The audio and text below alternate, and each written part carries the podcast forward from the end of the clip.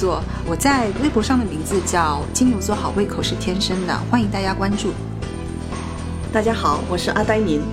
我在微博上的账号也是这三个字，嗯、欢迎喜欢就是老电影、老八卦的大家可以来跟我一起交流。嗯，然后我们现在录第三期，已经是过了春节了，呃，然后我们先在这里跟大家拜一个晚年，希望大家度过了一个愉快美好的春节，没有遭遇到一些不快乐的事情。嗯，希望大家就是能够越来越好吧，以后能够按自己的想法走自己的路。嗯嗯，这也是我自己最大的愿望。嗯，我们上一期其实最后有跟大家预告说，我们这一期将会聊一些春节档，嗯，然后今年的春节档是一共有八部电影。对对，呃，大家都说是神仙打架，八部电影就是呃，金牛座你看了几部啊？我大概看了三四部。嗯，我也是差不多，因为呃，一般来说其实都是按自己的喜好去挑选吧。对对，因为我在呃微博上也看到有人说评论说，今年因为这个春节档就是电影精彩的很多，嗯就是观众们有一种就是仿佛是要去大选投票一样的那种心态。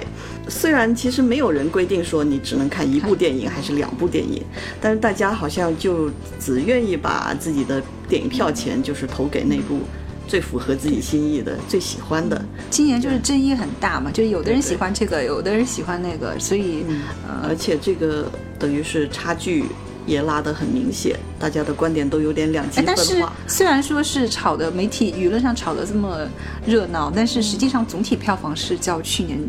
下降的。总体票房下降吗？我看到的字数，呃，我看到的数据其实是上升的，但是原因是因为票价就是涨了单价涨哦，了。它可能有可能是一一种一种的排法是按人次，就是进进电影院的人次；嗯还有一种就是按你总总体的票房，就是到底是收收入多少钱。哦，我有个朋友说他整个过年都没有去看一部片子，因为就是因为电影票太贵了。嗯 对，而且说他就已经连电影票自由都已经没有了，车厘子自由之下是电影票自由是吗？嗯就电影票可能比车厘子还贵哦。今年就是我们这一期之前也跟大家说过，是要想要聊一下周星驰的新片《新喜剧之王》。对对，呃，就是以下我们聊到的内容可能会有剧透，就是如果呢大家有没有看过这一部电影，而且对他还保有好奇心的朋友，那么呢，我建议大家可以先去看了电影，然后再来看我们的节目。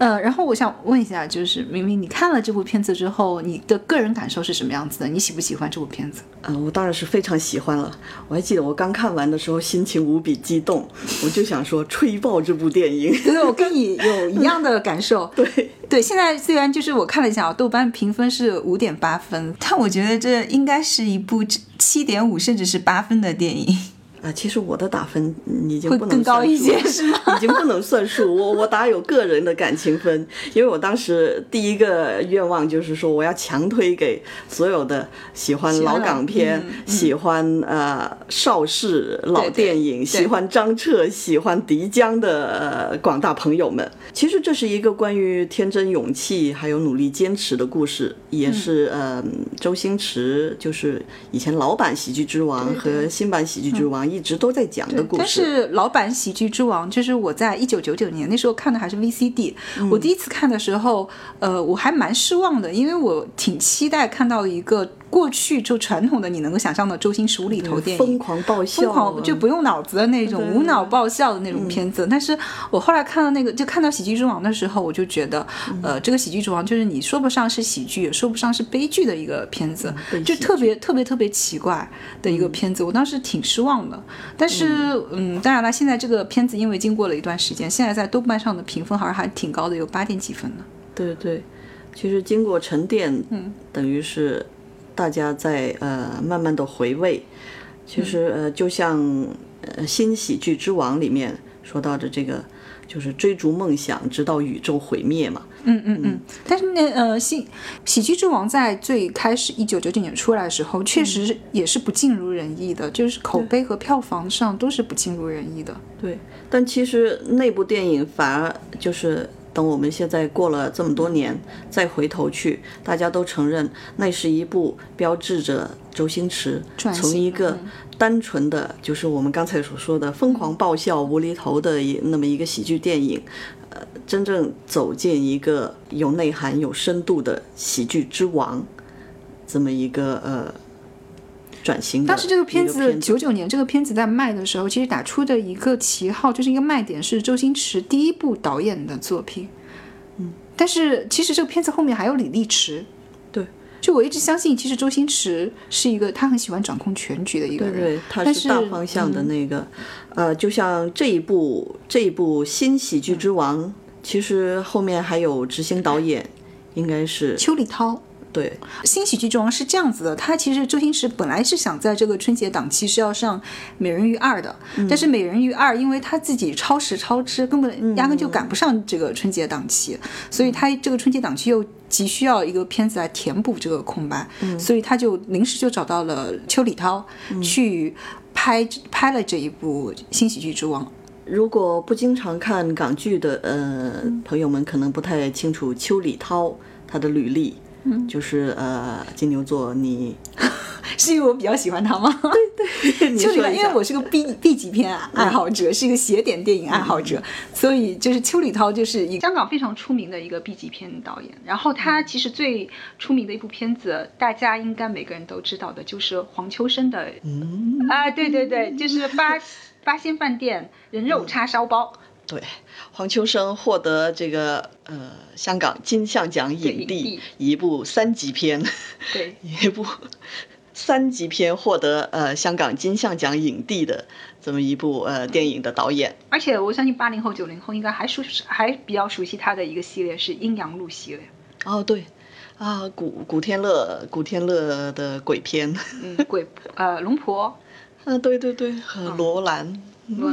对对，他其实在香港一直是拍这种低成本电影，嗯，快速，就是他他拍片其实跟徐克他们完全不一样，他不会超时超支，他是一个、呃非常节省的一个，又是一个非常节省的导演，时间和成本都把握的非常好。但是其实还有一点，就是我后来发现他其实一个是一个很喜欢摇滚的，然后很左派的一个导演。是因为他在九四年的时候，呃，魔岩三杰在九四年在红红磡开了一个演唱会，这个演唱会其实对于整个中国摇滚圈的意义非常重大。后来我仔细看了，我发现这场演唱会的后面的导演和剪辑，就后后面我们看到了 VCD 视频的导演和剪辑就是邱礼涛。哦，对他是一个，而没想到还有这种渊对源。对，我后来那天就突然之间把所有的就是就关系线就连上了。那你也知道，黄秋生也是一个呃很很喜欢摇滚的一个青年嘛。嗯摇滚青年但。是有个传言说，黄秋生当时也是去了演演唱会，而且在那个演唱会上就是很嗨，把自己的衣衣服都撕破了的。对，很多人去了，很多人去了那一场演唱会。然后，然后他最近其实，在拍《新喜剧之王》之前，刚刚有一部片子在呃大陆和香港同时上映了，叫《家和万事兴》，是张达明的张达明的张达明对、嗯。片子。张达明他这个片子以前之前是呃香港话剧团的剧本，是在九十年代写的一个剧本，然后后来就就是去年改编成了电影，由邱礼涛来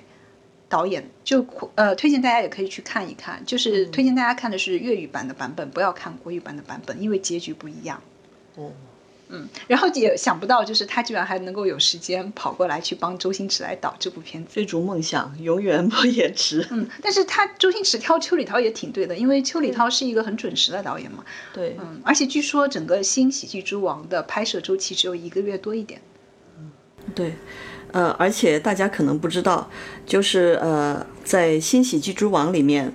嗯，有那么一段戏中戏，就是有一个导演，呃，一个长发的导演在给呃王宝强拍的那个《白雪公主大战唐人街》的那部戏。就这位长发飘飘的导演，其实这个形象就取材自邱礼涛导演。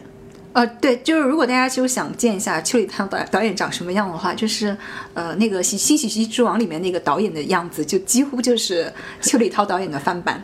对，所以是不是呃他们在互相调侃，还是他不是他们，我我猜是这样子的，说，哎，我们这个戏里面要塑造一个导演形象，那这个导演形象什么样子呢？然后邱礼涛就自己照了照镜子，给我找个长头发的过来。甚至我我猜想啊，他这个戏里面的这位导演的口头禅就是说我不好说，说不定都是有可能邱导演自己的口头禅。嗯，但邱导演就是呃，周星驰其实以前合作最多的应该是李立驰，但是后来李立驰和他闹翻了，他们现在对临时紧急就是紧急需要一个导演来帮。哎、你没发现周星驰很多片子是有联合导演的吗？对，对，呃，这个有一点点就是呃，以前张彻导演的遗风。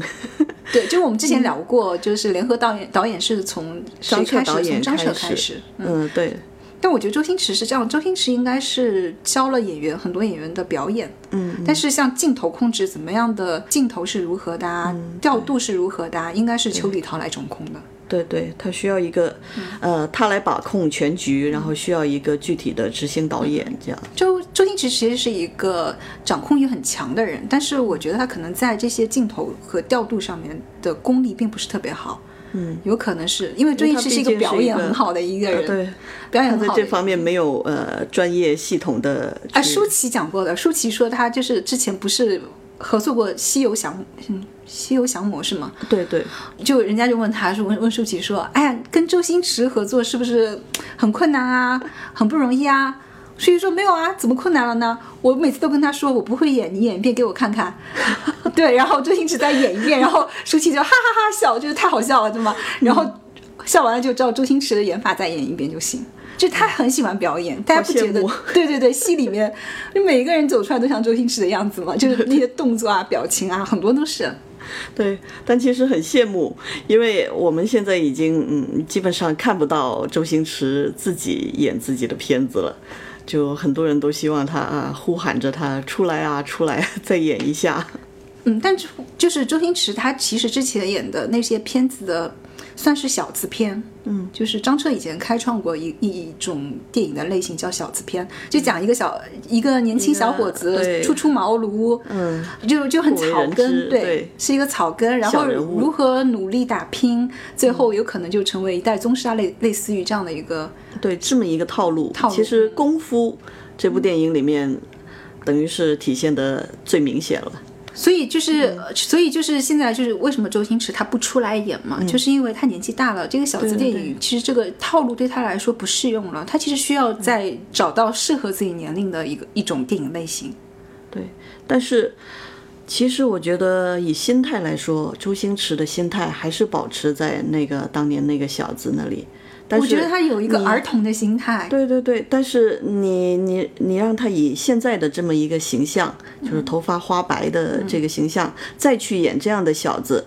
就是说实在也是不适合了。但我觉得周星驰是不能看他外表，他内心有一颗童心。对，所以他依然在拍呃这样同样类型的呃电影。嗯，我觉得看那个，我前段时间刚刚把那个美人鱼补了，我之前就美人美人鱼看不下去，因为我看到邓超出来，我就看不下去了。为什么？，对啊，就 就觉得邓超演不出周星驰那种感觉来。嗯嗯，但是我最后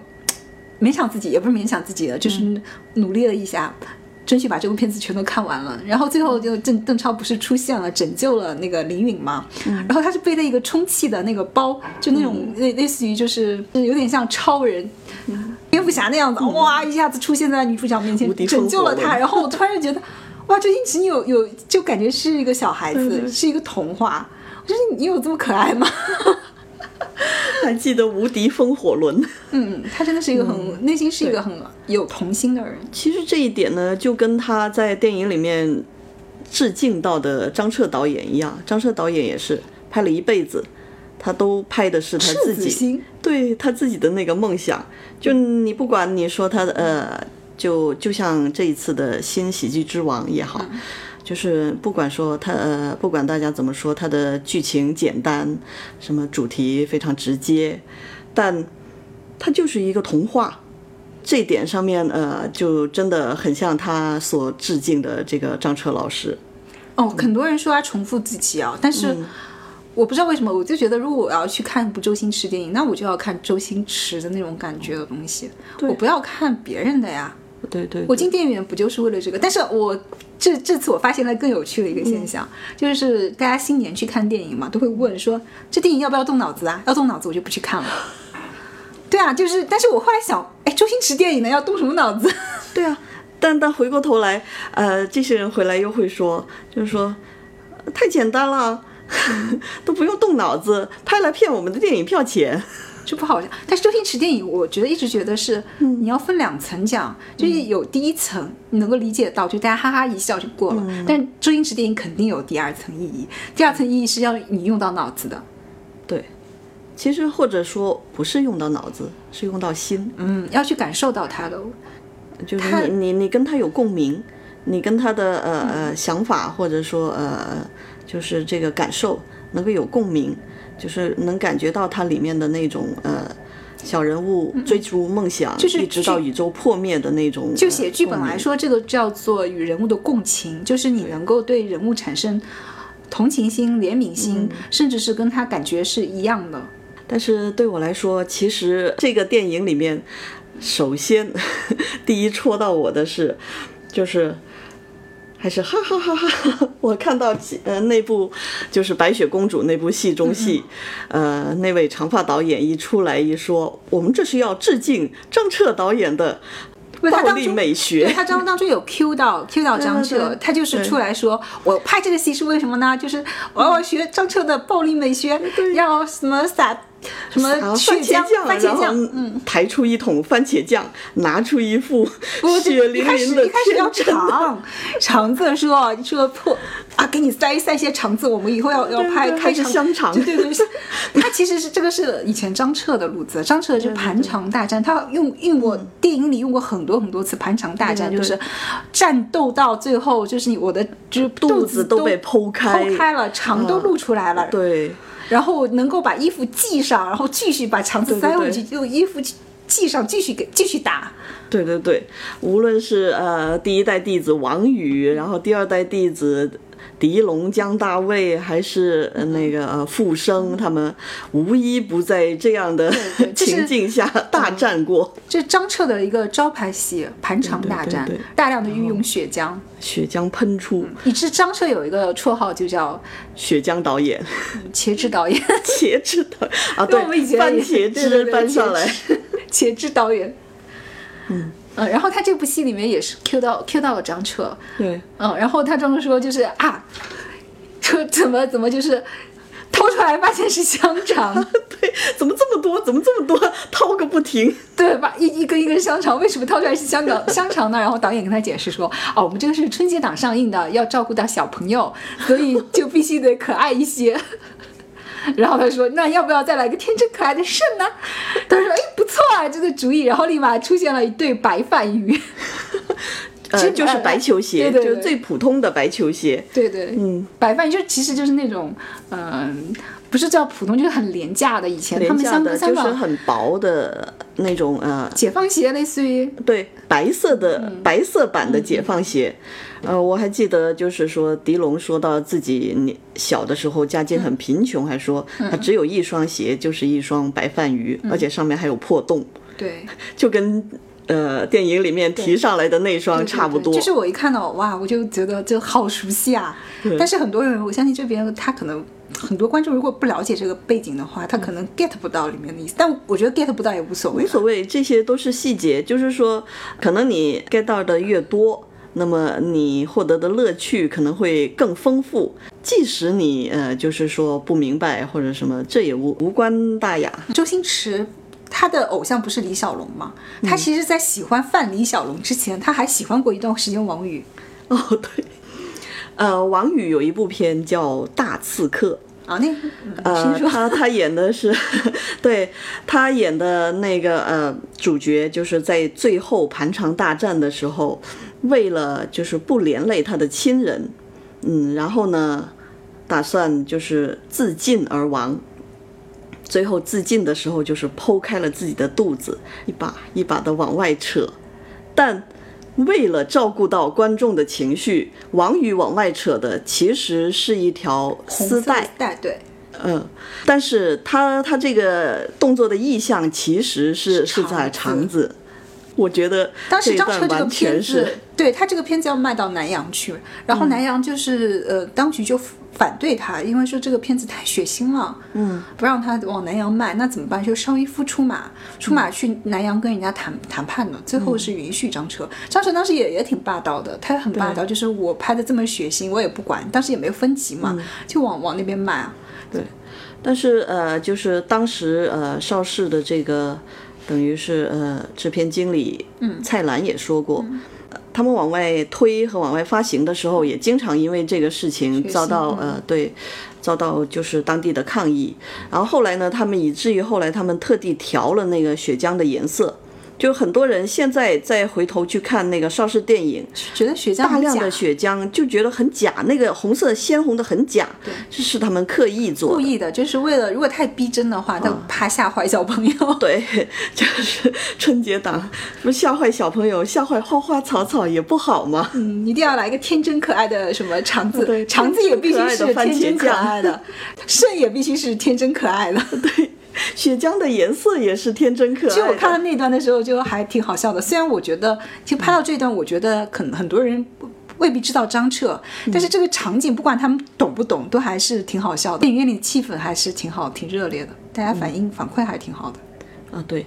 呃，还有一个呢，呃，我我记得就是说，呃，有朋友提到有一个细节，就是王宝强演的过气明星吧，嗯，就是说，呃，它里面有有台词，就是他以前的老影迷看到他之后，呃，其实就是女主角的父母啦，看到他之后就认出说啊，呃，你是一个童星，我们呃我们小时候也看过你的电影，呃，叫《孤儿流浪记》。嗯嗯，孤儿孤儿寻寻亲记吧。啊，《孤儿寻亲记》呃对，呃，然后呢，呃，我们小时候就看过你的《孤儿寻亲记》，对你印象很深刻，对对对，这什么个孤儿寻亲记其实也是有来由。哦。对对，呃，有的人以为就是呃，周星驰因为偶像是李小龙嘛，嗯，以为是呃李小龙他童星时代演过的片子叫《戏路祥》，嗯，但其实不是，这个点呢其实是张彻的爱将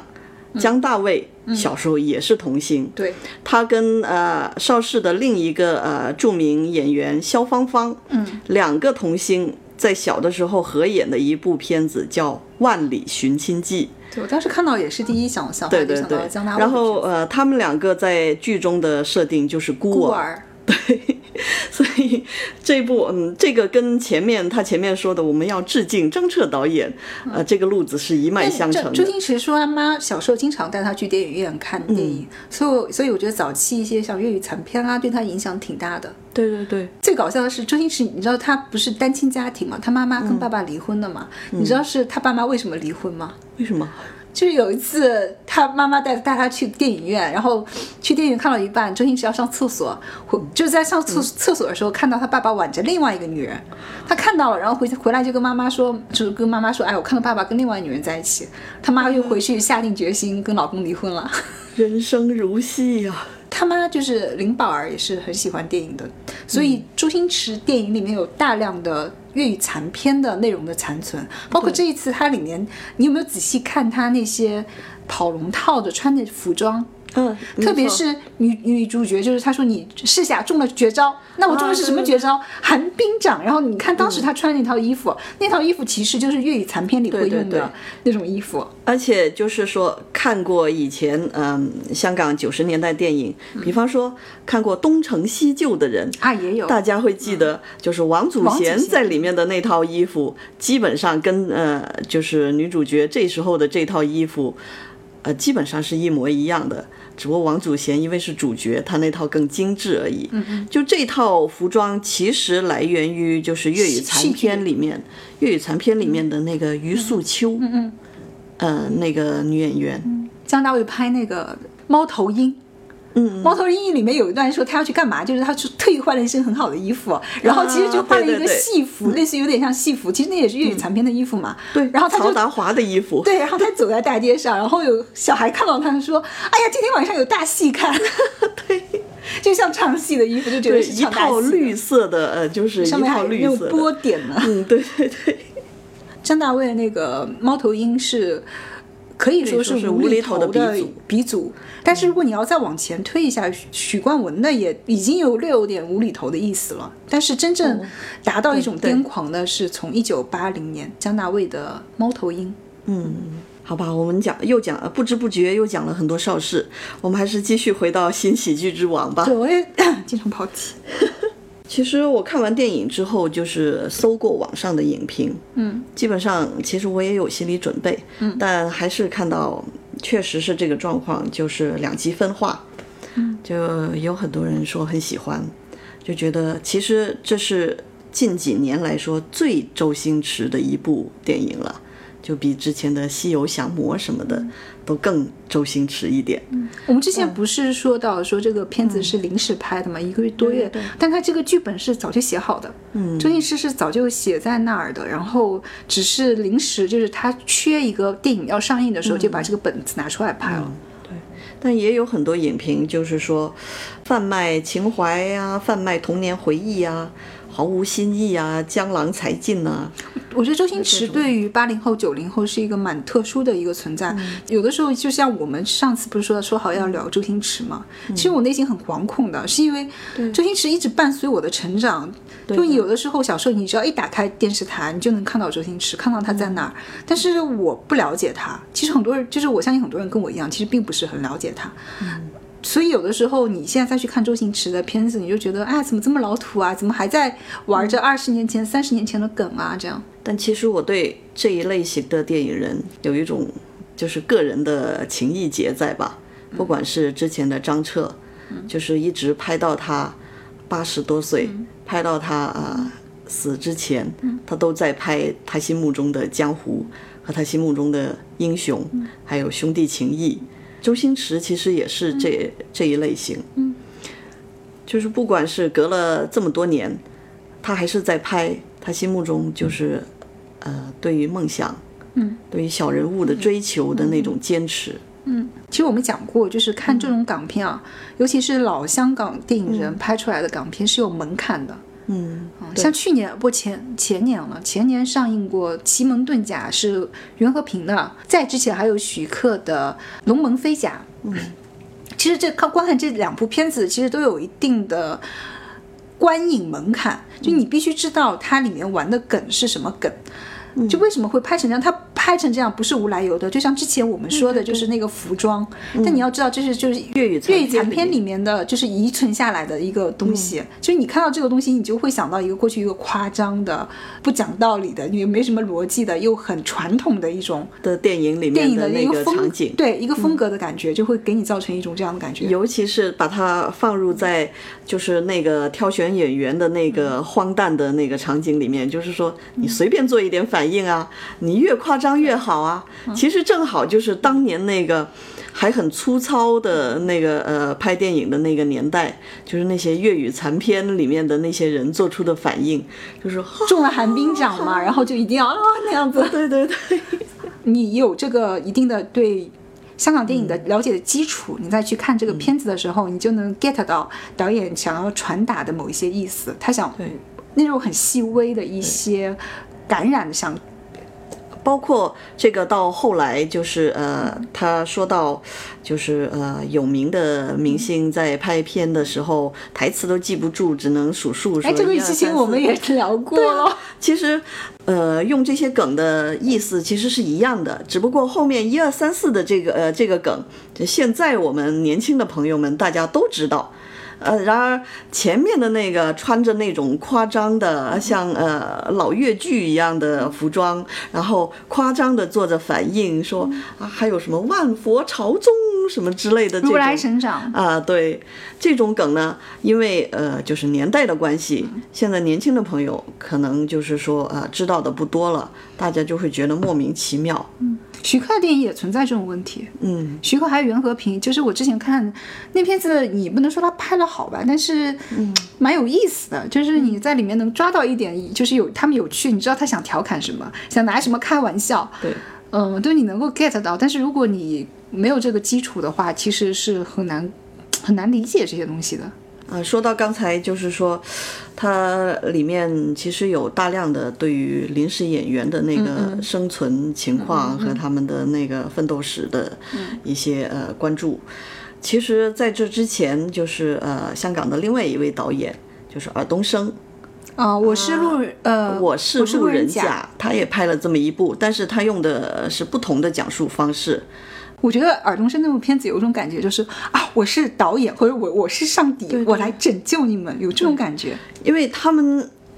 等于是这两个导演，一来风格不同，和生活经历不同。周星驰是一个真正的从呃，他自己本身就是从路人甲。对路人甲走上来的，大家可能都还记得，有有几年很流行，就是从很多八十年代初期的那些电视剧里面寻找周星驰的那那么一个风潮或者是帖子，呃，最著名的肯定就是八三年那版《射雕英雄传》，就是黄日华演郭靖的那一版。哎，我记得那个那 个他演了一个宋兵、金兵、金兵，嗯。好像宋兵也演了，反正他演了不止，他在里面出现不止一次。他唯一的一个台词就是演这个里面唯一的一个台词，就是被梅超风一掌打下去，他就 啊一下，这就是他的台词。一回头啊，啊，然后那个我还那个柴静采访他，嗯，采访周星驰，然后说你之前演了很多跑龙套啊，然后说你看这个跑龙套也没什么机会让你表现自己的演技啊，然后周星说。我有我有表现自己的演技啊！他说，比如说，我就被那个梅超风一掌打死，你看我做了一个反应，一个啊的反应，对，多么的。这么说回来，就是呃，周星驰是这样从一个龙套，就是等于是一步一步自己走出来的。不是，尔冬升完全不是。尔冬升是自己的父亲是邵氏著名的制片人。哦，对，耳光。对，然后呃，他的那个呃母亲也是呃知名演员，然后两个哥哥哥也是他的父亲耳光，耳光的地位高到什么程度？李汉祥能够当导演，是耳光出面说的，说让李汉祥来，他担保的李汉祥做了导演。对。所以你就可以想，他本身就是出自于这个演艺世家，然后自己条件又得天独厚，一签约进呃邵氏，十七岁还是十八岁？呃，大概十七八岁签约进邵氏，十九岁就开始当主演。他好像没有跑过龙套，呃，他做过男配，他给狄龙就是那个《白玉老虎》里面演过呃唐玉，他有台词是不是？何止有台词啊！嗯，就他一出来，就邵氏就很重视他，对他已经是重要男配。对，然后接下来呃，三少爷的剑就自己担纲，而且一大堆邵氏的男明星过来给你给他众星捧月，给他呃，等于是现在就等于是一个新人的戏，然后请了一大堆，就是什么他应该没有，就是葛优、张 张国立什么之类的，全部呃都过来给他配戏。他应该是没有。经历过一个完全没有的阶段，他们叫挨的阶段嘛，就对对，就没有经历过那种要苦苦的去挨一些很艰难的事情呢。对，所以就像你说的那样，他的视角其实是俯视的，嗯，呃。他他觉得呃群众演员很辛苦，他呃他觉得很感动，然后呢呃他去给他们拍这么一部戏，然后周星驰不是他周星驰的角度是平视的，对他自己对就是那一个呃群众演员本人。其实我觉得我让我其实周星驰的片子特别让我想到的是黄子华。嗯，黄子华他那个周星驰的电影里不是有一个女主角去演雕塑，雕塑你不能动嘛，就坐在那儿就睡着了。其实黄子华在他在他的那个《动夺笑》里面也讲到过这一段。嗯，他那时候刚开始去跑龙套，呃，说晚上半夜三更的戏，然后让大家让大家躺在地上，然后他躺着躺着就睡着了。那一段讲的特别好，这不就是雕塑的那一段吗？对啊，他说大家就凌晨三点，大家躺在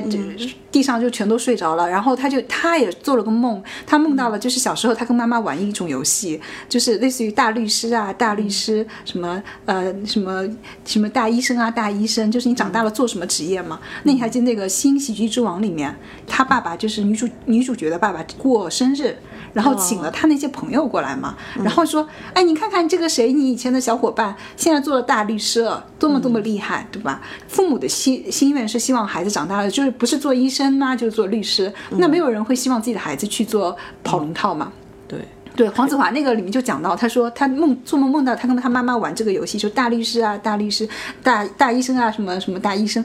其实讲着讲着就是说，开了飞啊，开了飞，就跑龙套，跑龙套。对还是一个龙套。对，然后他妈妈就过来，妈妈没有生气，没有打他，只是过来摸着他的头说：“生了块叉烧，生了块叉烧。”然后他就醒过来了，他觉得他自己哭了。他哭了，他觉得他自己把自己衣服哭湿了，然后等他一醒过来，原来是下雨了，就躺在地上睡着，下雨了，然后醒过来，就那天赚了多少钱呢？赚了十块钱。嗯，呃，你要有过这种经历的人和没有这种经历的人，你看待这个东西是不一样的。你像尔冬升，他大概就不会去拍到说你去演一个跑龙套的，最后躺在地上的时候你睡着了，这这么这种这种小细节了。对，呃，其实还有一个特别有意思的就是尔冬升的星座是摩羯座。嗯，呃，然后我们知道，呃，周星驰的星座是巨蟹座，对，反映到他们的作品上面，就是摩羯座是现实的，就是我是路人甲，其实你你能感受到那种现实的、呃那种风格。尔冬升其他的一些片子，像嗯，我一直觉得他有一点点喜欢跟人家讲道理，就觉得我拍这个电影我是有社会责任的。对对对那我的社会责任是什么呢？我要宣扬善良的东西，然后我要教化，对教化大众，我要批评丑丑陋的东西。这个就很摩羯。自认为自己的一些自身的责任是这样子的，但你去看到周星驰，周星驰做梦，对周星驰，你说他有责任吗？其实他是有在他的电影里是有演绎到一些社会精神的，但是他不是以尔冬升这种教化别人的一个角度去讲这个东西。对，所以呃，喜剧之王或者说新喜剧之王其实都是梦幻的，可以看得出是巨蟹的作品。嗯，就呃，还有很多人质疑那个新喜剧之王的那个结局嘛，就觉得不真实，怎么一年之后他突然就看呢？呃，其实我觉得呢，怎么说，对于巨蟹来说，可能看结果就不是梦了。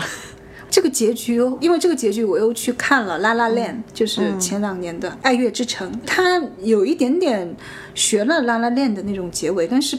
我跟《拉拉链》不太一样。《拉拉链》它是这样子，它是最后也是去面试，面试那场戏其实是整部戏最高光的时刻。嗯，他用的手法是一种高度抽象的手法。他就通过一首歌就表述了、讲述了女主角在爱情和事业上的那种挣扎和成长，甚至如果就是说，呃，再说深刻一点的话，其实是表现了女主角的一种凤凰涅槃重生的感觉。但是周星驰的这部《新喜剧之王》里，显然他这场戏的力度是不够的，而且这两部电影的结局处理方法也不一样。《拉拉链》是明确的告诉你说，这男女主角两个人。呃，美好的结局只存在在幻想之中，现实中两个人是分道扬镳了的。但其实我觉得，呃，这就涉及周星驰的那个以喜写悲的那个风格了。嗯，就是其实我觉得，呃，新喜剧之王是没有结局的，他的那个所谓的梦幻结局，嗯，你说他真也好，假也好，其实都真的都不重要。他的拍摄就是为什么还要说拉拉链，是因为他的拍摄手法很像拉拉链，是因为他。他用他的用光，他从哪里开始是用到一种魔幻，就是一种梦幻光芒的？是在于就是告诉如梦女主女女女主角说你晋级了，你晋级了。从然后那一刻开始，那一刻开始，他进去一推门，光就不一样了。它的光是一个直射向镜头的光，然后你看到的是人的影子运影，就不真实。包括最后他去领奖的时候，对领奖的时候也是舞台上的光照过来，你看到他的是看到女主角的是看到她的背影，或者是她一些侧面，嗯，这个就是很不真实。对，然后呃，还有最后一段就是他在什么那个横店影视城，然后有很多粉丝去看他嘛，然后你看着啊，这个这时候的镜头的角度是从如梦的角度去看的，嗯，就是如梦的一个角度去看到说我周围的环境是什么样子的，他没有给出女主角的一个正脸，他没有去证实说我看这个女主角是什么样子，不是，而是从女主角的角度去看周围的世界，嗯，它不是一个怎么讲，是一个真实的，它就是一个不是客观镜头，它是主观镜头。对，嗯，我自己的感受是，这个结局，呃这个结果如何是不重要的。啊、就像剧中的那个王宝强劝如梦的台词一样，就是你只要不投降，你就是成功。就是呃，不是说唯结果论。那你说那那段我觉得蛮有意思的，就王宝强进来的时候，就去他们家里去找他的时候，你有没有仔细注意王宝强穿衣服是怎么穿的？他穿一件夹克，对然后他的右手是没有穿在他的袖套里的，对是披着的，但是左手是穿进去的。对对，左手穿进去，右手披。当时我的感受就是，尤其是当他背对或者是侧身的时候，你会看到那个袖管袖管是空空的独臂刀。对，我那个特别像，他就是一进去说，嗯、然后如梦跟他说，你看我现在生活有多好啊，我不想再去跑龙套，做一些不切实际的事情了。嗯，呃，然后王宝强就突突然之间一下很失落。嗯，就你想一下，这种失落感就，呃，从独臂刀和新独臂刀来说，主主角都是经历过这种失落期的，就是对手断了。就变成一个残障人士，一下一下就很失落。他他等于是失去了自己的那个、呃梦想，或者说是理想的生活。然后王宝强就讲，他说就像一个拳王还没有开始打呢，你就认输了。对，那你想一下，独臂刀也是这样子，独臂刀也是，你就是个拳王，你其实还没有开始打，你只是没有了一条手而已，你就已经认输了。哎，总归还是有一个人把他从那个呃黑暗，或者说泥泞，或者说是不快乐的心境里面拉出来，然后继续往前冲。嗯嗯。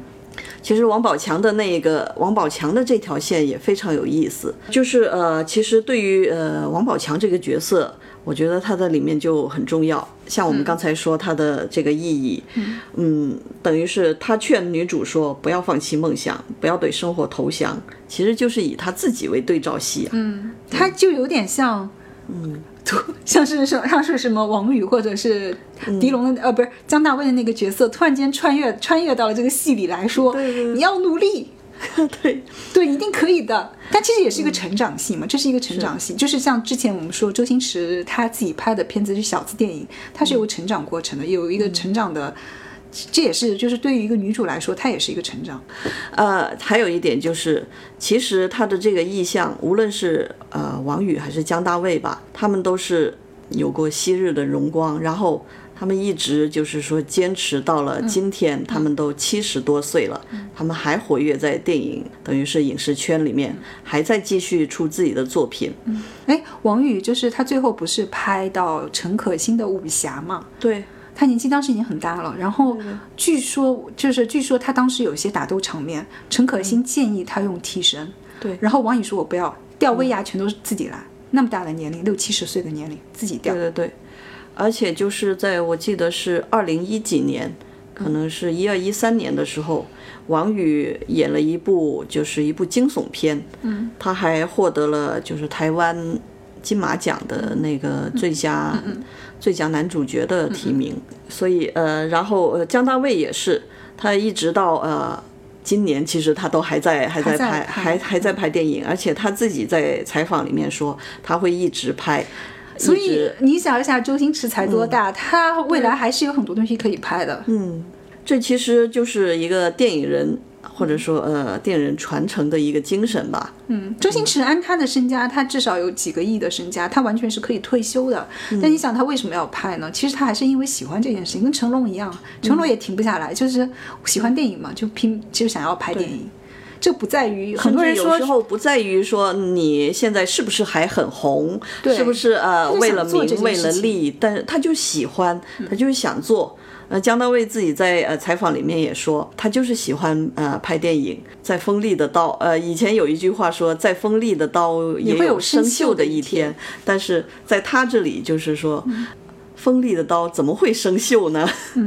但是我就是还想聊一下这个电影的主题，就是很多人还是不了解、不理解周星驰。你看现在网上很多评论，我觉得很多人是不理解，但我我也不代表我理理解周星驰。但是不理解这三个字，其实也是电影的他要讨论的一个问题。你说他鸡汤，我一直觉得这个《新喜剧之王》《新喜剧之王》是一部看似鸡汤，实则是反鸡汤的片子。对，他跟你说理想梦想，但他这个理想和梦想和我们现在成功学是完全的两回事情。就像如梦，他坚持说我一定要去，呃，我要我喜欢演戏，我要演戏，但是大家所有的主角，对所有的人，就是以成功学说，哦，那你就不是想出名、想成明星、赚大钱，对那你就应该不择手段，怎么怎么样？你有一套成功学的东西嘛。嗯，那最明显的就是在这个片子里最明显的成功学灌输灌输成功学的人是谁呢？就是她那个假的男友，就是呃，张全蛋演的演的那个角色，他说你是不是也有他这个歪理？你想想，他说你白雪公主是不是有两个眼睛？你是不是有两个眼睛？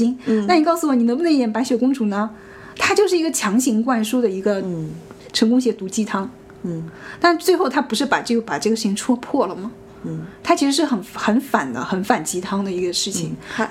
还有一点就是，他的那个追求者，嗯，是一个富二代，嗯，这一点就是说，富二代已经说了，我可以给你钱，我可呃，甚至我可以给你投资，他只要答应就好了。就是以现在的人的想法来说，他只要答应富二代，呃，追求傍上金大腿，岂不是就可以完成他做做做女主的梦但是他想了吗没有？但是他没有。嗯，他就是知道说你可以给我钱，那我也可以跟你，你也你也真心喜欢我，他完全没有利用这个富二代。对，呃，但这个说回来，就是呃，因为周星驰这部片子其实是一个女大女主电影了。嗯，她这个里面，你想一下，这个女主女女主角她是没有任依依靠任何男人的。对。其实我要想对比的是甚，至 甚至呃，男人还给他制造了很多障碍，比方说张全蛋。我想对比的其实是贾樟柯的《江湖儿女》。《江湖儿女》也是一个就是摆明了的一个大女主电影。贾樟柯的这个片子里面，你会发现女性跟男性之间的纠缠不清，无法割舍，就是会发现男性和女性是无法割开的，他们像是一个立体的面，就一一个是 A 面，一个是 B 面，就你没办法割开它。但是你会发现，周星驰这个片子里面女性的独立性，就是男性你给我制造这么多问题，又有男性可以支持我，有有人背叛我，有人支持我，但是不管你是背叛我还是支持我，我都是我自己。不能改，变我。对我都是我自己。就是周星驰这个女性观念，这个《如梦》是一个女性版的周星驰，尹天仇，对，这完全就达到了一种男女平权的概念。对对对，但呃，放开这一点来说，其实我我个人的认为是，在这一点上，无论你是男的还是女的，这个性别，你对自己梦想的执着和追求都是一样的。但是我觉得就像还还有很多人就是不理解，就是为什么要辛辛苦苦跑龙套啊，怎么怎么样啊，就是完全大家都不理解你。还有网上还有呃，甚至有人呃觉得这个女主角又蠢又作，把她的行为归结为蠢和作。放着好好的生活不过，非要去追求这些虚无缥缈的东西，呃，有有富二代这种呃捷径，或者说呃所谓的真爱在面前了，你也你也啊、不要钱拿给你了，你也不要。但我但是我真心的觉得这个现在的社会上的有些观念，跟当初就是周星驰他们所处的那个八九十年代的，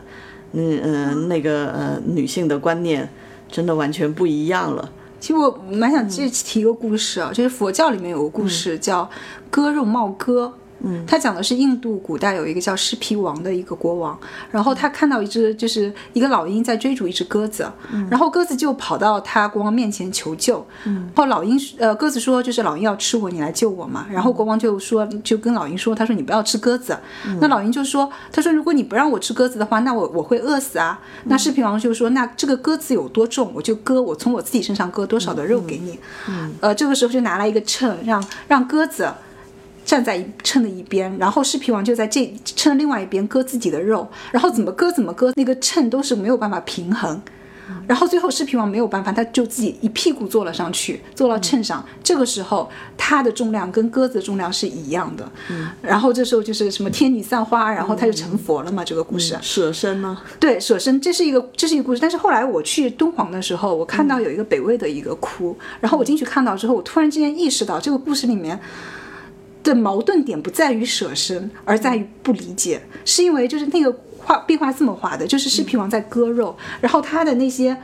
他的母亲、他的妻子、他的甚至有些小妾都抱着他的腿说：“你不要割肉。”因为他们不理解，说我这个你为什么要你为什么要做这种事情？对。这种好呃，就是又没有好处，呃 所谓的呃又没有意义。对，但是就是佛教里面有一个讲法叫发愿嘛，就是我立愿我要去做一件事情，但是其实这个发愿有逻辑吗？嗯，有一个人可能有一种信念而已，就是我只是想做这个事情，我有自己的信念，信念。但是很多人会不理不理解你，在这个信念和旁人的不理解之中，你是如何做选择呢？你是要妥协吗？还是说你继续要坚持自己的这个信念？那我觉得这个不理解之中啊，其实也有年代之间的差异感。对我那个片子，那个片子一开始用了陈百强的那个《疾风》。啊，对对，疾风一出来的时候，哇，我觉得哇，好八十年代哦，因为八十年代的整体的感觉是、就积极、健康、向上。你看到你去你去翻看那个八十年代的广告，你会发现每个女性都是很健康的，她不是那种特别瘦弱的感觉，她是很健康的一种感觉。整个呃就是不管是呃港台地区，甚至就是内地吧，都是一种就是完全的蓬勃向上。我我有目标，我有呃我要努力，我要往前走。尤其是香港这种地方，香港因为对他当时就相信，因为经济很好嘛，破浪，对经济很好上，升期。他就觉得我只要付出，我就能够有收获。对，嗯，然后包括那时候，嗯，很多呃，就是呃，说到女性的观念也是，啊、我不依靠别人，我要追求我自己的理想，呃，我靠我自己的努力。嗯，你看以前呃八九十年代的时候，很多呃港剧里面的那些呃所谓的大女主、现代七十女年代白领，，七十年代就开始了，就是像呃汪明荃，嗯《家变》里面演的那个罗琳，嗯，就开始就已经有那种女性能够有实力、有能力去支撑起一片天空的感觉。对，而且呢，呃，那时候就是说，呃，所谓拒绝这种捷径，就是这种抱富二代金大腿，就是说，即使你是呃富二代，我是个灰姑娘，但是呢，嗯，如果我不爱你，我还是不会爱你。拒绝这种所谓走捷径、金大腿的这种，其实在当时。当时的那个年代的呃港剧里面出现很多次，而且就是就没有那么多嫌贫爱富的内容。对对，嗯，你看到这两个人相爱吧，就是精神上，他更着重于精神上，他不会去强调说，哎呀，你是个霸道总裁，拥有什么多少对间跨国公霸道总司这样子。裁过来追你，你就肯定要怎样怎样。不会出现那种就是呃什么开着直升飞机啊怎么怎么样。通常就是如果说渲染到这个人很很富有的时候，通常是个反面角色。这种所谓的霸道总裁或者说是呃王子的角色也一直都有，但他他会强调另外一个，就是两个人确实是真心相爱的。他更注重于精神上的。对，包括呃梁朝伟以前演过的什么《偷偷爱你》啊，什么之类的这这这种系列的剧，所谓都市童话都是。他甚至还要假装自己是个穷还要小子，让他们落魄这样子。对对，然后去接近女主角。还有说呃，两个人是从平等的地位开始相爱，而不是我是一个高高在上的霸道总裁，就女性没有女性对男性是没有依附感的，就是两个是独立个体，很平等的独立个体，然后这所有的感情都基于一种人与人之间的平等关系上。对，而然而相反，近这几年的影视剧的那个风潮，其实大家也都很理解了。然后落到呃新喜剧之王里面的这一个小情节里面，可以说是一个支线情节里面，我都看到有人因此就骂女主角太蠢，这让我真的是有一点 感觉到时代的变迁。嗯，对，就是因为你隔的时代，大家时代不一样。我相信，我不知道，就是是不是年轻一点的观众会对这个不能够理解。就是呃，就会就会觉得你何必还坚持呢？你不是有机会了吗？但实际上，嗯，这个机会不是那个机会，不是他想要的那个。嗯就不能够就是。嗯，我觉得现在观众不能够理解，就是说一个人想要去做一件事情，并不是出于对利益或者是什么东西的满足，利益利益上的满足，成功上的满足。周星驰他里面讲的成功，并不是说你成为大明星怎么怎么样，他其实意思就是你找到自我价值。对，他的如梦的自我价值就是我要做个演员。对，就是像周星驰，是周星驰对，呃我是个演员嘛。而且这个很好玩，这个很好玩，就是姜大卫那会儿接受采访，他那时候已经是影帝了。嗯，我看过以前的一篇报道，然后那个姜大卫就跟记者说，他说如果你要采访明星姜大卫的话，那我就不接受采访了。如果你是要采访演采访演员姜大卫的话，那我可以接受你采访。嗯，对，就香港就那些在他最红的时候，香港那些演员，大家都自己是什么样的在那个年代，拎得很清楚。对，在那个年代，他们还是以自己是一个演员为荣。嗯回过头来就是，就国内现在好多好多演就是明星，就真的以为自己是个明星，不是演员。对，就像我上次说那个《白发魔女传》里面，两只孔雀比美是吗？呃，对我真的是被黄黄晓明那个第一个镜头给震惊了。嗯，黄晓明第一个镜头，他就是一个昂着头说我很帅，我很帅的。哇，我想大哥，你知不知道你之前之前演你这个角色的是谁啊？是张国荣啊，你不能低调一点吗？而且其实你要对比的话，张国荣当然本人就很帅了，但是他在演绎这个同样的这个角色的时候，他一点都不帅。他很松弛，他整个的表演方式不是以帅为目标对，的，他是要去挖掘人物内心的，他是根据根据人物的内心的情感去走的。他那呃，他他一出现的第一个镜头，甚至有一点痞，有一点放浪，就是整个人的状态是松弛的，而不是一出来就是我是霸总，我天下最帅，嗯，他 没有这种感觉。不是为帅而帅的。对但是现在就是总体来说，整个演演员的演员的走向就是为帅而帅，为美而美。你把一部好好的电影都拍成了写真集的感觉。还有就是当时呃演白发魔女的是林青霞嘛，嗯，东南亚第一美女了。对啊，但是她在那部戏里面出来，就是说，嗯、因为是呃沐浴的时候被偷窥了嘛，被陌陌生男子偷窥了，然后她该惊讶惊讶，该愤怒愤怒，那脸上的表情是完全就是。表情是完全出来的，他不会说我为了啊，我我为了脸上少点皱纹或者什么，始终保持一个完美的角度或者什么，甚至就是后来他头发变白的时候，也是很就是很狰狞、很脸、就是因为陷入整个人都陷入了癫狂和痛苦之中，脸是狰狞的，嗯。就是呃都扭曲的，你完全能感受到那个人物内心，而不是就像你说的那样，像写真集一样，呃那种电脑特技。嗯。呃，CG 做出来的那种长发一飘嗯。变白，但九十年代那些所甚至一些玉玉女演员啊，就是嗯。走的是玉女路线的那些演员，像张曼玉啊，他们他们每个人，就你看回去回去看他们的戏，你会发现每个人的那种付出都很多的，就是你要狰狞就狰狞，你要打就要真要打。然后张曼玉那会儿演演成龙的戏的时候，成龙还骗她说你要他爬到很高的地方，让他跳下来。对，呃，我记得成龙的 A 计划里面，张曼玉和关之琳两个大美女啊，说跳就跳，要从呃呃就是屋顶上滚下来就滚下来，而且张曼玉当时她不想跳，她说真的，她站在上面都腿都软，她不敢跳。对，最后是逼着逼着就是硬着头皮跳下来的。对，就是做演员是要有这种素质的，就不是明星。对包括就是我们大家都知道。已经被大家说了很多年的花瓶或者说木美人的李嘉欣，她当年的呃嗯每每被采访的时候，心愿都是说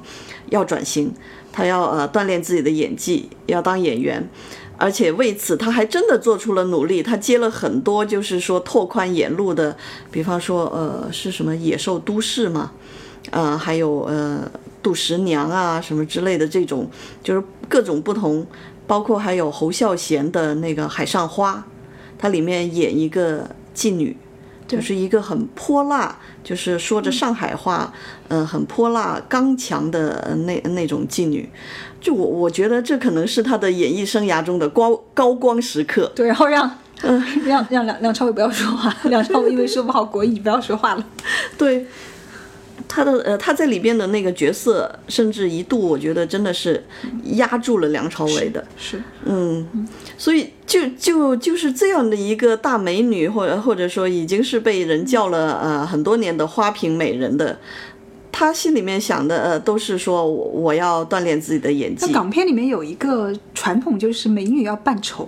嗯，就帅哥也要扮丑，就是我。不帅，我不美，就是像刘德华哇增肥去演什么大块头有大智慧啊这些，就是他一定要把自己嗯这个形象毁掉，我要重新树立一个形象，我要证明我的能力，就他们引引以为傲的是我的演技，不是说我长得有多漂亮多帅。嗯，像周星驰也是，周星驰你看他那个表情，嗯，就呃周星驰是帅的吧，是吧？对对，大家都承认是？吧？是是个帅哥，他真的是个帅哥对，。其实是个帅哥。其实是个帅哥，嗯但是你看他有的时候做各种奇怪的表情，他完全不 care 说，哎，我是帅。他上次、上次去凤凰卫视那个鲁豫采访他，嗯，哇，我真是真为鲁豫感到尴尬，就是说周星驰我帅吧，然后鲁豫说，鲁豫就在那边笑，就周星驰一本正经的问他我帅吧，然后鲁鲁豫鲁豫就在那边笑，我说天呀，哇，大姐这个时候你要赶紧承认他是帅的呀，人家是是真的帅，人家一个喜剧演员，他只是一个他是一个喜剧演员，不能代表他说他就是个小丑。呃，周星驰的那个面面部表情变换的非常快，像王晶上次，王晶每次讲他嘛，就说、嗯。啊，周星驰演技好好啊，怎么怎么样，嗯。然后说你看他那个呃《西游记》。嗯大话西游》里面，对对。当初拿了一个那个照妖镜，看到了白晶晶是真真相的时候，真原貌的时候，他说他在那几秒钟里换了十几种表情。王晶很有意思。王晶虽然嗯，王晶当当初也跟呃就是周星驰合作了很多部，嗯，呃，《鹿鼎记》是他们合作的，是是嗯。但但是后来虽然虽然也掰了，但是他似乎对周星驰是念念不忘，有一种那周星驰的演技，他跟梁朝伟完全是两个路子的。虽然两个是好朋友，但是你看梁朝伟就拿奖，各种拿奖，周星驰就拿不到奖嘛。他拿到，嗯走的路线不一样。他拿过一个金像奖最佳男配，你猜猜是哪部电影拿的？是《霹雳先锋》，对，就是李修贤捧他演的第一部片子，就是李修贤捧他的时候拍了第一部电影，就拿到了香港金像奖最佳男配的一个奖项。对，但是周星那部也是不搞笑的对电影也是不。搞笑，但是周星驰就觉得说啊，我不行啊，我不行啊，我这演技真的不行。但后来他发掘到了他自己真正的演技，那种周星驰的感觉的演技。对，但是他这种演技是不太被奖项那些审委认，就是评委认可。我们都理解，就呃，就像嗯。啊，这个类型的片在呃评分上面也通常不会、呃如那种文艺片那么高。就像美国那个金凯利也是嘛，金凯利也是拿不到，对，也是拿不到那个奥斯卡。那说起那个梁朝伟，我又想起就是《新喜剧之王》里面有一个梗，啊。就是呃，他们一起去呃，女女主角就就是如如梦跟她的室友小米一起去逛街，对，然后呃，疯狂想当演员，疯狂呃想呃想演白雪公主的那呃如梦如梦嗯落选了，就是呃去去报名去呃什么被被所有人讽刺，然而她的就呃女主角如梦就是。想得而得不到，自己很努力的想要去演、演戏，得到一个角色，想得而得不到。但是他的室友小米就走在街上，就有人跑过来说：“你要不要当明星啊？你想不想演戏啊？”嗯，这个就呃很，就是我一看当时我就看说，咦，这个小米不就是梁朝伟吗？不不能说小米是梁朝伟，就是但是这个梗呢有有有借鉴的，对，就是你看到背后的这个周星驰自己的遭遇，就是他跟梁朝伟一起去考 TVB 的嗯，这个培训演员培训班，培训班。然后梁朝伟考上了，周星驰落选了。对，而且呃，不是呃，当初有说法，就是其实梁朝伟只是陪他去考而已。嗯嗯，有有这么一个说法，但是呃，我我我们不能说梁朝伟就不想去考，其实内心是想的，那对个我看了，我翻了一些资料，他内心其实还是想的，只是没有周星驰嗯没有表现的么强烈。。周星驰肯定是已之心心念念，就是嗯呃一定想要进去的。然后呢，呃，梁朝伟可能就是啊，我陪你去，我陪你去。你当然心里面也是哎想的这两个人怎么认识的吗？我不知道，但是我只知道呃，我知道他们的生日只差几天。对，这两个人很好玩，就是他们俩怎么认识的？就是呃，周星驰的姐姐谈恋爱，就是跟跟男孩子出去约会，第一次约会，然后觉得很尴尬，说我一定要带一个人一起去，这样子就不尴尬，他就把周星驰带上了。然后跟他约会的那个男生呢，也想到说，哎，我这样子我自己去，我觉得很尴尬，我要再带一个人去，就把梁朝伟给带上了。然后大家去约会，然后她姐姐就跟男朋友就拍拖去了嘛，然后就留下周星驰跟梁朝伟 结果这两个也一见如故，是吗？一见如故，嗯。然后还有他们当时当时为了进那个 TVB 那个演员培演艺演员培训班，嗯，拍过一个小的，就是八毫米的一个短片。这个短片又这么说的：梁朝伟说，我我演的反派，周星驰演的正派，然后我被周这个我被周星驰打倒了。但是周星驰的说法是，我演的反派，梁朝伟演的正派，我被梁朝伟打倒了，就是没有人说得清楚 这个他们最最初拍的这个短片到底谁演正谁演反。但是呢，这个短片呢，就梁朝伟问周星驰要说，你这个短片给我看一下怎么怎么样，就问他要嘛。嗯，周星驰说被我烧了。然后实际上呢，实际上呢，周星驰自己默默的藏着一个八毫米短片。他后来那个短片是他为什么能够最终进到演艺学习班，就是拿了这个短片去给当时那个考考官看的。考官看了之后，他觉得考官很犹豫，因为他觉得周星驰可能真的没什么，就不是很想收他。然后这个时候他就去问戚美珍，戚美珍当时也是演艺班的学员嘛。嗯。然后戚美珍，戚美珍就跟他讲，他说，因为戚美珍跟周星驰是认识的，是邻居，然后就帮周周星驰说好话，说哎呀他功夫又好啊，怎么怎么也可以呀、怎么这也可以啊，那也可以啊。然后那个考官就想啊，算了，让他来上个夜夜班嘛，就是、就不是那种全日制的，就是晚上来上的，相当相当于夜大。真可怜。唉要那么辛苦才能上一个夜大，函授是吧？对，还是还是人家讲情，邻居帮你讲情，你才进得去。说了这么多，就是新喜剧之王有意思的部分，那我们下面应该聊一下这个片子有哪些缺点。其实呢，我我对这个片子呃最大的遗憾，我我是觉得他在那个王宝强的那条线上面啊、挖掘的不够。因为我在看这个片子之前，我对这条线是很有期待的，就是他是一个嗯过气明星，他在真正受到了重大的挫折、一无所有了之后，他还能够重新从龙套做起，还能就是放下自己的身段，重新去去跑龙套，甚至在跑龙套的过程中，他开始思考。就是说，应该怎么去演一个角色？这在他之前，就是他还是大明星的时候，他口口声声说：“你不用告诉我这个什么前因后果，你只要告诉我现在要干什么。我这样，我我都已经这么努力了，还不行吗？” 但是当他真正放下身段去当一个龙套的时候，他反而开始思考说。啊、这个角色的前因后果是什么？我应该用什么样的表情才能更符合他的这个设定，才能更符合他的心情呢？他开始思考这个问题。我其实觉得这个点呢，电影里面是点到了，很好，但是太少了。嗯，我觉得跟整整体的，就是它剧，就是这个剧的长度是有关系的，对因为它这个剧的容可能它是量也就一个半小时。对，收缩了。嗯，但我我是真的觉得这个这条线非常有意思，而且呢，正是因为有了这条线的铺垫，他后来再去劝如梦的时候，这才能以他自己自身因为他自身是一个就是想要奋发向上的，他这时候已经获得了精神的力量，对所以他是带着这份精神力量去如梦家找如梦的。对，这才能够呃，就是以他自己作为对比，然后作、作为一面镜子，然后呢，才能够呃，凸显出他说的这些话，才会有信念感，才会有力量。那我觉得我喜欢，就是它当中有一个片段，我一明显的是一个讽刺片段，就是它有再次翻红的原因，就是因为有一个吓尿了的一个短视频，短视频，因为这个个原因，所以它短视频首先是一个这两年才有的一个贴合对现在的。这两年才有的一个概念嘛，然后这也是一个最近才会有这种网网红这种概念，他突然之间又靠这种短视频又翻红了，这是一个对于一个演演员来说这是很可笑的，如此之丢脸的一个场景，突然之间我又靠着这个丢脸的事情我又爆红了，然后上电视台采访，主持人也是这么问你，就是很尴尬，说你又怎么就是你是怎么咸鱼翻身的？但其实。我看到他那个时候，他他这时候已经看开了，他不再像他当初是大明星那样，就是说啊、你们都得捧着我，你们都得怎样。但他有一点顺着这个，他其实是生气的，他其实开始问，他说我们感觉我怎么我怎么是咸鱼？我怎么是？他其实这个情，他是在问这个问题的时候是有真实情感在里面的。对，但是他后面很快又挽回来了。对，他知道自己要抓住这个机会，知道呃，或者说他已经看看化了，这个就是呃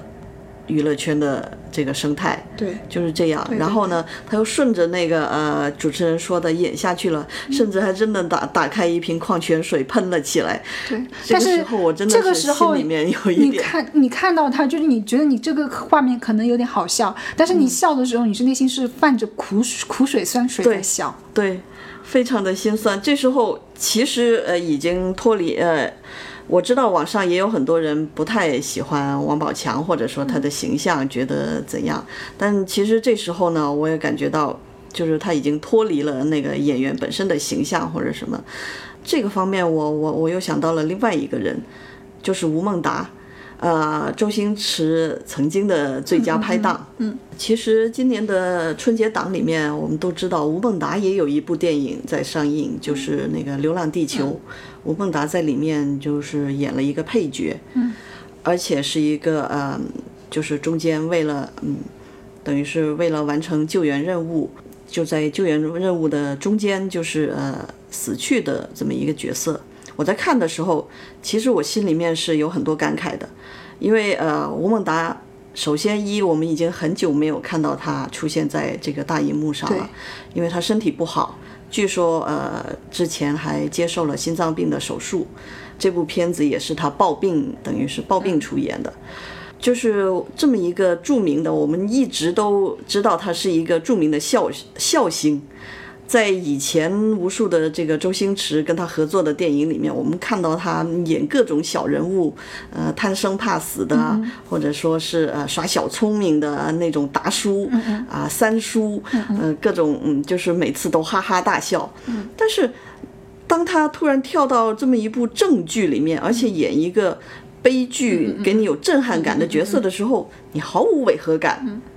但是我想提嗯。他，就是有一部片子叫呃《天若有情》啊，刘德华、刘德华吴倩莲莲演的。那一部，对，那部里面呃有吴孟达，那是部正剧，他没有搞笑，但是那个里面的吴孟达给我留下了非常深刻的印象。他好像凭这部剧还拿到了奖，就是你可以参考一下，就是这因为是最早嘛，是九零年的片子，这这个参考一下他当年的那种演法。但这部片子是杜琪峰监制的，陈木胜导演的。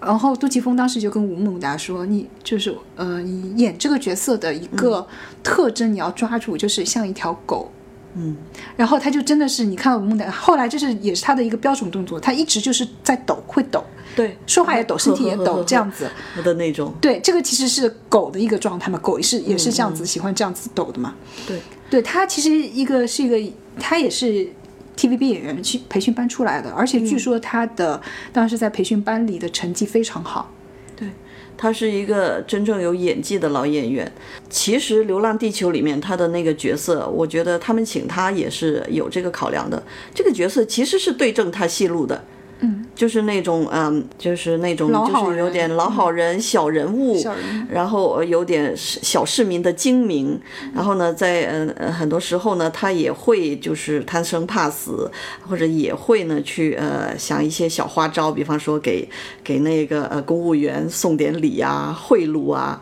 然后来赎自己的呃孙子啊什么之类的这种事儿。然后他他送礼物的时候，就像你刚才所说的那样。真的有一点低头哈腰，然后呃抖着这是哈他哈哈真的是。演技，就后来他抓住的一对对一直一直演的。他在这周星驰旁边的时候也是这种状态。对，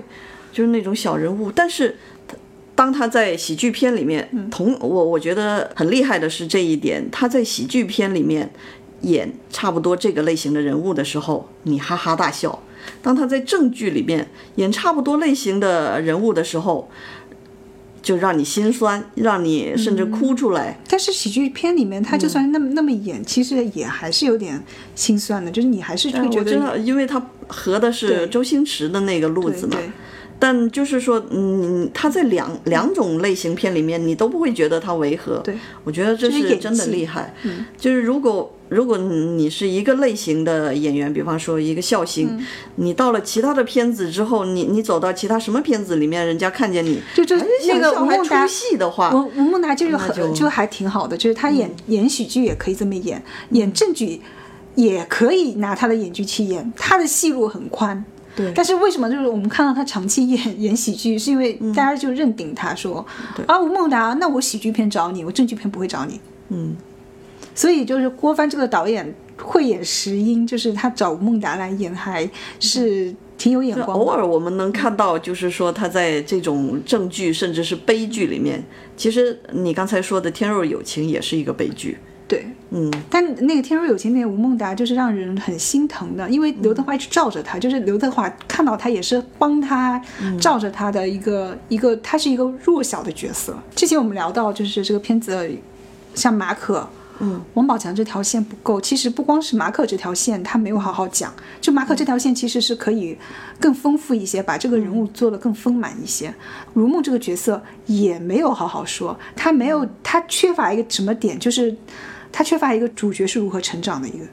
就是他如何成长，就到只有到最后，他去试戏，他把他如何被男朋友骗对的东西拿出来之后，情感同身受只有这一点是他的成长对对对。她之前完全没有交代说演技是如何就是学习到的，他这只有一点是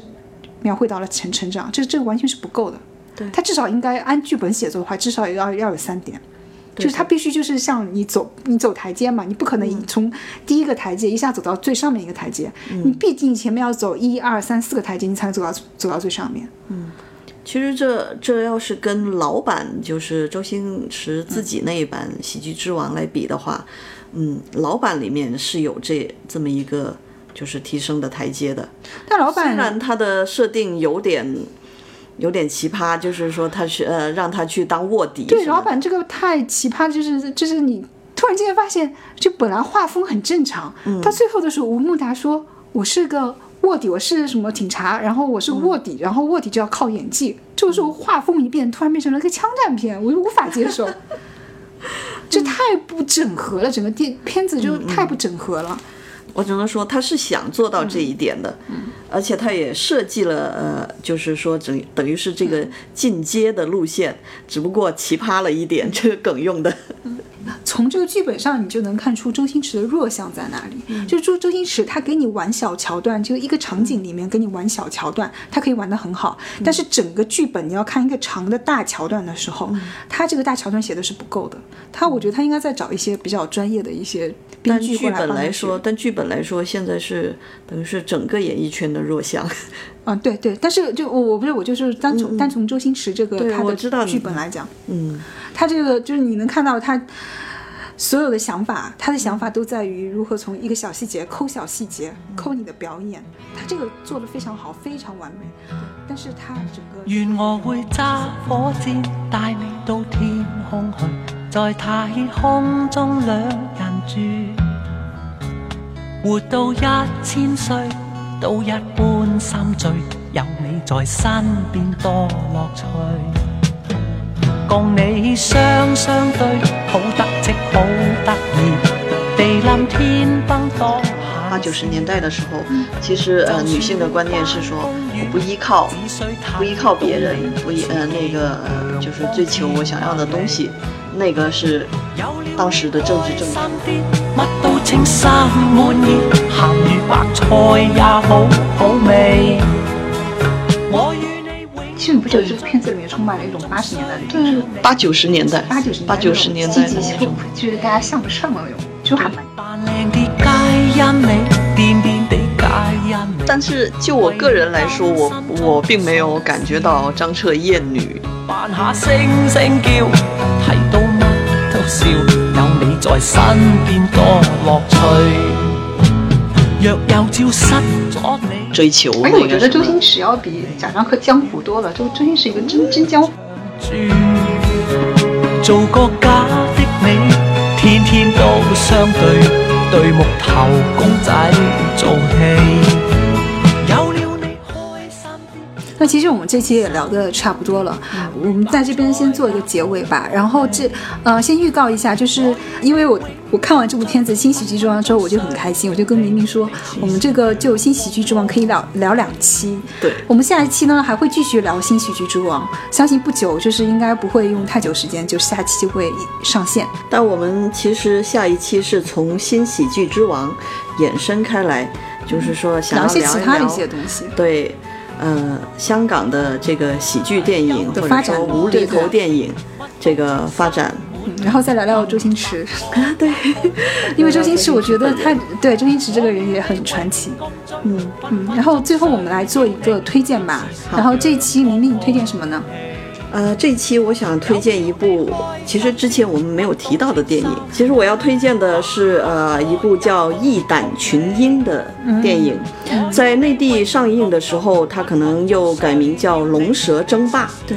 啊，这部电影呢，其实是呃张彻的一些弟子或者说是门生。嗯，和朋友三十周年还是四十周年？四十四十周年。为了呃，为了就是说庆贺张彻重影四十周年，一起合起来，呃，就是说有演员也有幕后一起合起来拍的一部电影，等于也是群英荟萃了。主演呢，除了有那个姜大卫、陈观泰，然后呢，狄龙因为呃有个人的原因就是客串了，呃，还有一个主演呢就是。周星驰的恩师，呃，李修贤，而且呢，当时李修贤还把自己新发掘的新人周星驰带进了这个剧组，让他在里面演了一个呃配角。这个这个配角是一个完全不搞笑的角色。如果大家想要看一看早期周星驰在荧幕上面不搞笑的表现，对这个蛮好玩的，是因为这部戏里面周星驰大量的对手戏是跟陈观泰。对，是跟泰哥的对手戏，然后泰哥就跟周星驰对完戏之后就说：“哎呀，周星驰这个小小伙子啊，很有演技，很好，很有发展潜力。”后来周星驰红了嘛，然后陈观泰也站出来说：“哎，我当时看他就有潜力了，我就让我就让李修贤要一定要培养他。”嗯。至于具体的这个剧情呢，我们就不剧透了。但是，呃，可以保证说，周星驰在这个角色在里面是非常有看点和爆发点的。好，轮到我推荐了啊！我推荐邱礼涛最新的一部片子，就除喜剧新喜剧之王之外的一部新片《家和万事兴》。一定要提醒的是，大家一定要看粤语版的，不要看国语版的。嗯，这片子评价总体评价还是非常好的，里面有张达明。嗯，然后张达明是这个剧本的编剧，嗯，同时也是主演。对，我记得张达明也是香港著名的这个，他应该算笑星吧？呃，他也是谐星，然后跟因为我印象中，对他其实跟那个周星驰也有合作啊。对，张达明就是那个《大内密探零零发》里面的那个皇上。嗯。